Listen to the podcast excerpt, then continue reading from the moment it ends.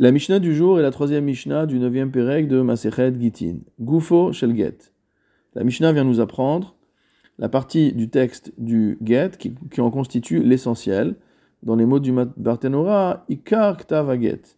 L'essentiel de ce qui doit être écrit dans le get, car irtevu bo. Ce qui doit être inscrit dedans. C'est la formule que nous avons déjà vue. Hare at muteret lecholadam. Le mari déclare à son épouse Te voici permise à tout homme.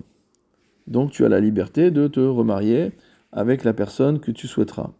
Rabbi Yehuda Omer, d'après Rabbi Yehuda, Veden minai, Sefer teruchin veigeret shibukin veget piturin, limhach lehitnasva lechol gevar detitzbain.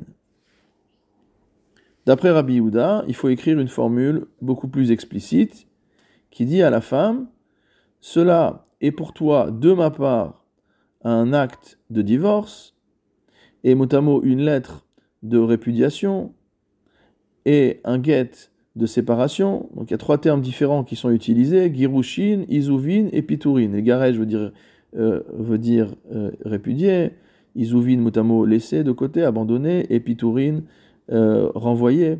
Donc ce sont trois termes qui sont synonymes et qui ont chacun leur sens. Donc il doit, il doit lui dire ça.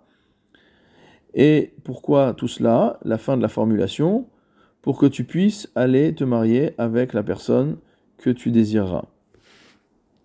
Pourquoi cette formule? Le Barthénora explique chez Tsarich betocho seferze ou. Il doit prouver, entre guillemets, qu'à travers cette lettre, ce livre, entre guillemets, qui lui remet, il la répudie.